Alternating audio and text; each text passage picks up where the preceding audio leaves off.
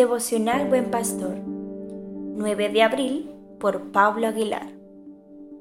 La paz es una palabra que proviene del latín pax, definida en sentido positivo como un estado a nivel social o personal en el cual se encuentran en equilibrio y estabilidad las partes de una unidad, definida en sentido negativo como la ausencia de inquietud, violencia o guerra.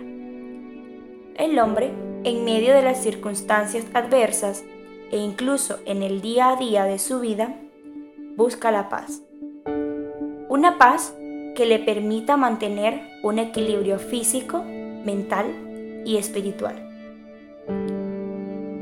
Unos buscan la paz en el deporte, en la lectura, en la realización de pequeños hobbies, en el voluntariado de obras sociales o solidarias, mientras que otros buscan la paz con más profundidad, en técnicas ancestrales o en técnicas de carácter más actuales, como la risoterapia.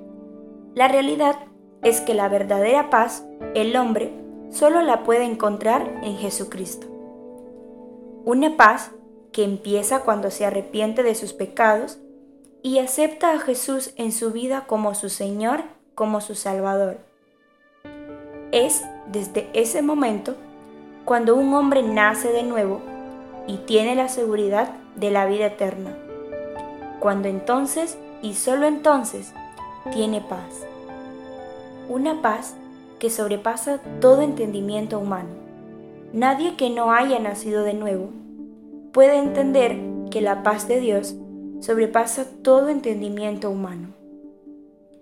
Es esta paz la que en medio de una situación extremadamente complicada en la vida de un hijo de Dios hace que éste tenga paz, porque hay alguien que tiene todo el control de todas las cosas, alguien que es todopoderoso, que tiene todo el poder y en él reside todo el poder, que es omnisciente, todo lo conoce y todo lo sabe, y es omnipresente, está en todo lugar.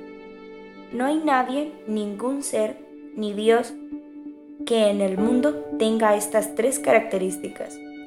Solamente Dios, el Dios de nuestra salvación. Y es en este Dios en el que sus hijos confían, reposa su alma y tienen la verdadera paz.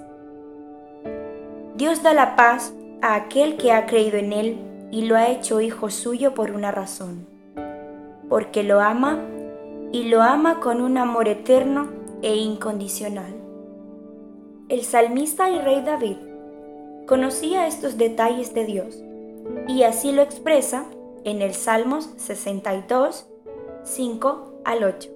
Alma mía, en Dios solamente reposa, porque de Él es mi esperanza.